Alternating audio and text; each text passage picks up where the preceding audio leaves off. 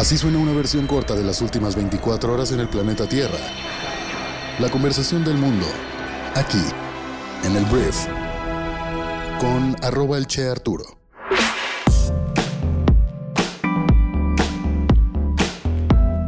Muy buenos días, bienvenidas, bienvenidos a esto que es el brief para este jueves 17 de noviembre. Yo soy Arturo Salazar, soy tu anfitrión y uno de los fundadores de Briefy y este podcast está diseñado para que te informes en unos cuantos minutos con las noticias que debes conocer el día de hoy para ser una persona bien informada. Te agradezco mucho que estés aquí y vamos a comenzar con esto que es el brief. Vamos a arrancar hablando de México, hablando del presidente Andrés Manuel López Obrador, porque el día de ayer Andrés Manuel anunció que encabezará una marcha el próximo domingo 27 de noviembre del Ángel de la Independencia al Zócalo. En conferencia de prensa señaló que la marcha también será para conocer si la gente está contenta con la transformación y si van bien en su gobierno, y es en respuesta también de la movilización en defensa del INE. Indicó que después de marchar al Zócalo rendirá su cuarto informe de gobierno. Señaló que no es la misma marcha a la que está el gobernador de Puebla, Miguel Barbosa, que también está convocando una marcha como para mostrar músculo también del lado de Morena. Y el anuncio se da luego de que el fin de semana pues, se realizara esta marcha en defensa del INE, que el presidente López Obrador calificó como un striptease político. Después del anuncio de AMLO, eh, Mario Delgado, que es el presidente nacional de Morena, dijo que será un honor acompañar al mandatario. La jefa de gobierno de la Ciudad de México, Claudia Sheinbaum, que por cierto es una de las principales apuestas y se dice que es la favorita del presidente para ser la candidata a la presidencia en 2024, ella estimó que asistirán más de 100.000 personas a la marcha convocada por el presidente López Obrador y confirmó su asistencia. A mí me parece extraña esta reacción por parte de AMLO, que normalmente cuando veía un ataque por parte de la oposición o de la sociedad civil o de quien fuera, lo único que hacía era como seguir con su narrativa tradicional, ¿sabes? O sea, normalita, seguía con sus planes, seguía hablando de otros temas, pero tener una reacción en la cual él mismo saldrá a caminar a la calle podría ser un termómetro que él mismo y su partido quiere tener para entender qué tanto lo apoya la gente en estos momentos, en un contexto en el que la Ciudad de México, algunas delegaciones ya no son de Morena o no son del partido que antes era el PRD y luego fue Morena, ya partidos como el PAN ocupan delegaciones importantes en la Ciudad de México que anteriormente era un bastión pro AMLO, vamos a decirlo de esa forma. Y algo que también me pareció muy curioso bueno, hay dos, temas más que me parecieron curiosos. Uno es que, pues, la marcha a favor del INE, pues fue una marcha a favor de una institución, en la cual incluso cuando había gente que empezaba a intentar insultar al presidente de México, otros les decían a esas personas, espérense, esto no se trata de AMLO, se trata de la ley que están proponiendo.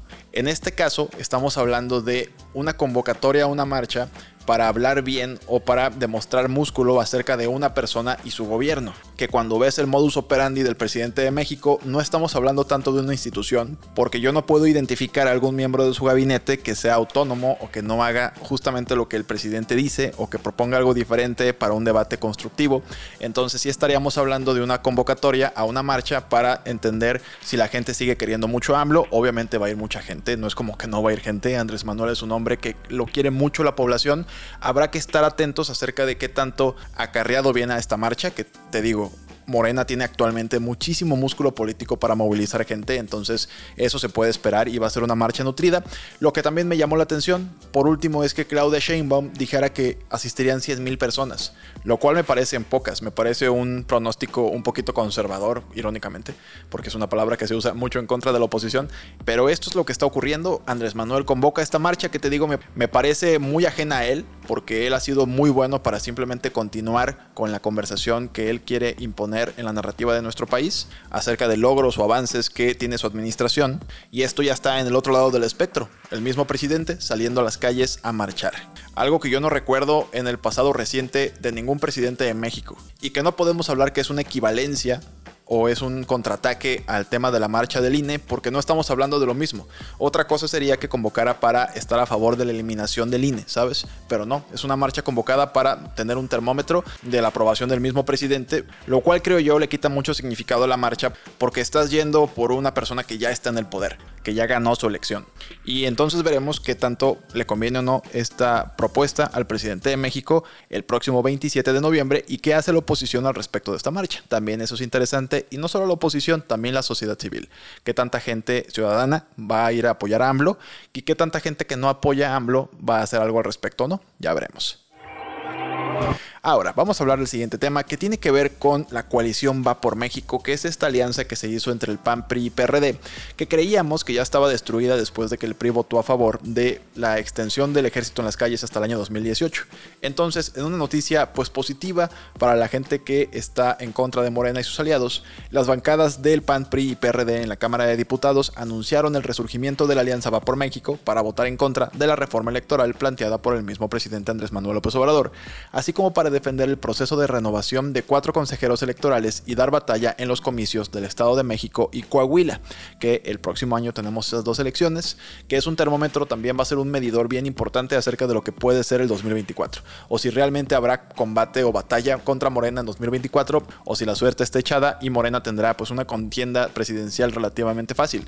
Entonces, al argumentar que la iniciativa presidencial en materia electoral vulnera la autonomía del INE y del Tribunal Electoral del Poder Judicial de la Federación, los coordinadores parlamentarios de estas bancadas, a cargo de Jorge Romero del PAN, Rubén Moreira del PRI y Luis Espinosa del PRD, anunciaron este reencuentro de la coalición Va por México y sobre todo será muy importante para lo que ya mencioné, la renovación de los cuatro consejeros electorales en el INE, a quienes se les termina su periodo constitucional el próximo año 2023 y ahí pues Morena tiene la oportunidad de intentar poner gente a llegada o que esté a favor de su movimiento, que pudiera de alguna forma establecer un órgano electoral que estuviera con tendencia hacia uno u otro partido. Entonces con esto se entierra cada vez más la propuesta de la reforma electoral que el presidente de México estaba considerando eh, aprobar próximamente y el tema de los consejeros también va a ser pues una discusión más abierta de lo que tal vez se podía prever anteriormente.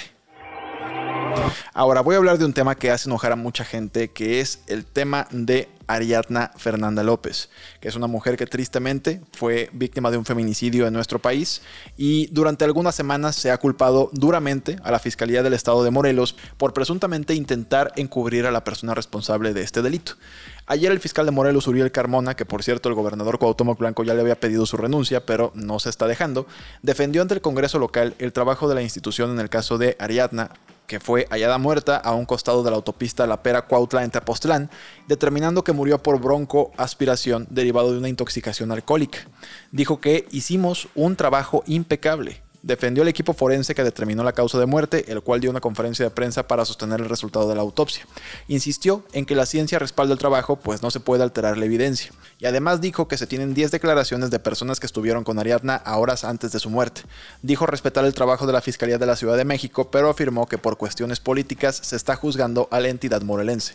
También rechazó acusaciones que ha hecho la jefa de gobierno de la Ciudad de México, Claudia Sheinbaum, sobre sus supuestos nexos con el presunto responsable del feminicidio de Ariadna, que es Raúl N, cosa que Claudia Sheinbaum ha estado empujando bastante. Entonces, en un segundo estudio al cuerpo de Ariadna, autoridades de la Ciudad de México señalaron que la causa de muerte fue por diversos traumatismos, es decir, golpes. Y desde entonces, la jefa de gobierno Claudia Sheinbaum ha señalado que el caso de Ariadna no tiene nada que ver con la política, sino que es un tema de justicia, por lo que ha reiterado que el fiscal de Morelos quiso encubrir a los responsables y que hubo corrupción. Esto es delicado para Claudia Sheinbaum porque me queda claro que a pesar de que me imagino tiene buenas intenciones en el tema de buscar la justicia de Ariadna y para su familia, la neta es que se está metiendo terrenos en los que si no le sale bien esto y si realmente ahí hubo un tema que no hubo corrupción o que no puede alcanzar a demostrar que hubo corrupción, pues podría afectarle a ella como política y podría dejarla mal parada ante una posible candidatura en 2024. Y además lucha con un tema más que pues el gobierno de Morelos es de la alianza de Morena. Entonces, bueno, veremos qué pasa. Ahora, vamos a hablar de las noticias más importantes del resto del mundo y voy a comenzar hablando de este misil que cayó en Polonia el día de antier y que mató tristemente a dos personas en ese país. Y la pregunta era, ok, ¿este misil es de Rusia? ¿Es un misil que puede provocar que escalen las tensiones y que la OTAN tenga que defender a su país miembro ante Rusia? Y fíjate que ayer ya se decía desde antier en la noche ya empezaba a, decirse por parte de Estados Unidos que este misil probablemente no era ruso. Y ayer el secretario general de la OTAN, Jens Stoltenberg, dijo que es probable que este misil que golpeó a esta granja en Polonia haya sido disparado por la Fuerza de Defensa Aérea de Ucrania con lo cual pues baja mucho la tensión con respecto a que hubiera sido Rusia, sin embargo agregó que no fue culpa de Ucrania, ya que el país solamente se estaba defendiendo de los ataques con misiles rusos, lo cual se me hace un poquito una, una puñeta mental. Entonces, en una conferencia de prensa posterior a una reunión de emergencia de la OTAN, Stoltenberg dijo que la máxima prioridad de la alianza es proporcionar defensas aéreas a Ucrania. Entonces básicamente la OTAN dice, mira güey, este... No fue, no fue Ucrania realmente, todo es culpa de Rusia Y este misil tampoco es culpa nuestra que se los dimos a Ucrania y que tal vez no lo saben usar bien y cayó en Polonia y mató a dos personas. Fue culpa de Rusia. Entonces, mira, no es defender a Rusia, pero también creo que a veces hay que decir, güey, pues fue Ucrania, ¿sabes? O sea, Ucrania, este soldado ucraniano disparó esto y cayó en Polonia, listo. La OTAN falló en no capacitar a los soldados, listo, eso fue. Esas son las responsabilidades que no le quita la culpa, por supuesto, a Rusia de estar invadiendo a Ucrania de una manera tan vil y despiadada con crímenes de guerra que están realizando, pero una cosa es una cosa y otra cosa es otra cosa. Ahora vamos a hablar de Donaldo, el ahora precandidato presidencial más naranja del mundo en Estados Unidos, el señor Donald Trump, que después de que él ya anunció su candidatura, lo platicábamos el día de ayer, diferentes elementos del Partido Republicano pasaron el día de ayer, o acontecimientos, no elementos. De entrada, el Partido Republicano, que es el de Donaldo, recuperó por poco el control de la Cámara de Representantes en Estados Unidos, ocho días después de que se votara. Se tardaron bastante en definir muchos escaños, y el tema es que el partido obtuvo su escaño número 218, que son los que necesitan, frente a los 210 de los demócratas. Entonces, incluso si los republicanos ganan en las siete contiendas pendientes, su margen es mucho menor de lo que esperaban, lo cual es una pues victoria medias por parte de los demócratas que de alguna forma celebraron no perder tan gacho en la casa, en la Cámara de Representantes, de House le llaman. Sin embargo, les permitirá pues estancar gran parte de la agenda del presidente de Estados Unidos, Joe Biden. Entonces, el Partido Republicano recupera por poco esto. Y hablando del Senado, que va a quedar en control de los demócratas, hay un señor que se llama Mitch McConnell, y él es un senador republicano y ayer fue reelegido como líder del Partido Republicano en el Senado, que es la minoría, ganando 37 a 10 a Rick Scott.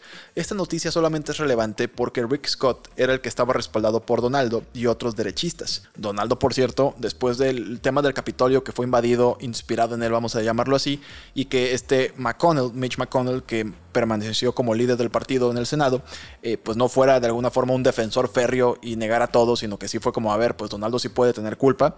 Obviamente Trump empezó a criticarlo bastante y por eso Rick Scott estaba bastante respaldado por Trump, sin embargo no pudo ganar y estuvo muy lejos de hacerlo. Y de hecho fue la primera vez que alguien intentó retar el liderazgo de McConnell desde el 2007, que estuvo ya en el Senado por primera vez como líder del mismo. Entonces, bueno, fue reelegido Mitch McConnell y la relevancia es que Donaldo no puede imponer candidatos ni en su mismo partido republicano. Ni ganaron muchos de sus respaldados las elecciones contra demócratas, ni al dentro del partido puede tener el dominio que tal vez hace cuatro años sí tenía. Vamos a hablar del señor Lula da Silva, el actual presidente entrante de Brasil, que fue recibido con mucho gusto en la COP27, que es la cumbre climática de la ONU que se está llevando a cabo en Egipto. Lula dijo a los delegados que Brasil ha vuelto y prometió luchar contra la deforestación en la selva amazónica. Por cierto, Alemania y Noruega han señalado que pues, están dispuestos a ayudar a revivir el Fondo Amazonia, que es una coalición que trabaja para proteger el área muy importante, el pulmón del mundo, y Lula dice que lo va a defender. Ahora vamos a hablar de Amazon y de otros negocios porque de entrada ayer Amazon ya puso en marcha el despido de miles de trabajadores. Ya empezaron a recibir algunas personas sus cartas de despido. Un directivo de la empresa con sede en Seattle ha confirmado en un mensaje público dirigido a los empleados que el recorte de la plantilla comenzó. La empresa no ha comunicado el número de afectados, pero The New York Times lo cifró en 10.000 personas, con lo que se trataría del ajuste de personal de mayor envergadura en números absolutos realizado por la compañía y uno también de los más grandes entre las empresas Big Tech. Solo por detrás de los 11.000 despidos recién anunciados por Meta, la empresa matriz de Facebook. Básicamente lo que pasó, si te lo preguntas, es que la pandemia hizo que crecieran demasiado rápido, las empresas pensaron que se iban a quedar a un ritmo de crecimiento igual al que la pandemia les generó, contrataron demasiado personal y ahora que las ganancias no son las que esperaban, pues ahora tienen que despedir gente. Eso es lo que está pasando en diferentes empresas tecnológicas en todo el mundo. Hablando de unas de esas, vamos a hablar de Elon Musk, el ahora dueño de Twitter, porque ayer Elon Musk en una declaratoria ante el Congreso dijo que reduciría su tiempo en Twitter eventualmente y en algún momento instalaría a un nuevo jefe, a un nuevo CEO en la red social, puesto que actualmente él ocupa. Entonces, las acciones de Tesla, la empresa de vehículos eléctricos de Musk, cayeron recientemente en medio de la inquietud de los inversionistas por el tiempo que el multimillonario dedica a Twitter, que adquirió por 44 mil millones el mes pasado. Anteriormente, Musk envió un ultimátum a los empleados de Twitter, también ayer, que les dijo que comprométase a todos ustedes con un nuevo entorno de trabajo duro y trabajen horas extras o abandonen la compañía, fue lo que dijo este güey. Hablemos de deportes, ya va a empezar el Mundial de Qatar, lo cual es algo que emocionaría si no fuera en las condiciones en las que Qatar realizó toda esta contienda, con estadios construidos a partir de condiciones de esclavismo, muchas muertes que también ocurrieron de trabajadores que fueron explotados para construir y murieron en accidentes o por olas de calor, etcétera. Eso es una gran, gran sombra que va a tener este mundial. Pero bueno, al final, a la gente que le encanta el fútbol, están felices de que ya viene el mundial. Y de hecho, creo que México es el cuarto o quinto país que más personas eh, van a ir a apoyar a su propia selección mexicana. Ayer México pierde contra Suecia, un partido amistoso en Italia me parece, que fue su último partido de preparación frente al Mundial. La verdad es que no sé, en estos momentos no sé qué vamos a hacer contra Polonia, con Robert Lewandowski en la delantera o contra Argentina, caray, que pues bueno, ¿qué te cuento? Messi y compañía. Pero bueno, perdimos dos goles a uno.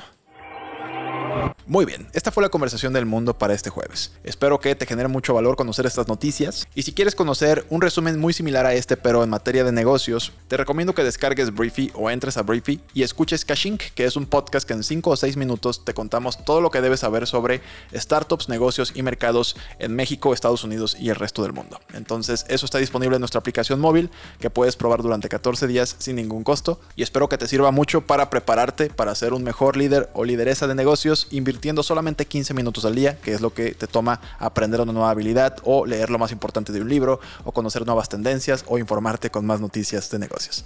Gracias por estar aquí. Gracias por compartir este podcast, por hablar de él en redes sociales y nos escuchamos el día de mañana, ya viernes, caray, en la próxima edición de esto que es el brief. Yo soy Arturo. Adiós.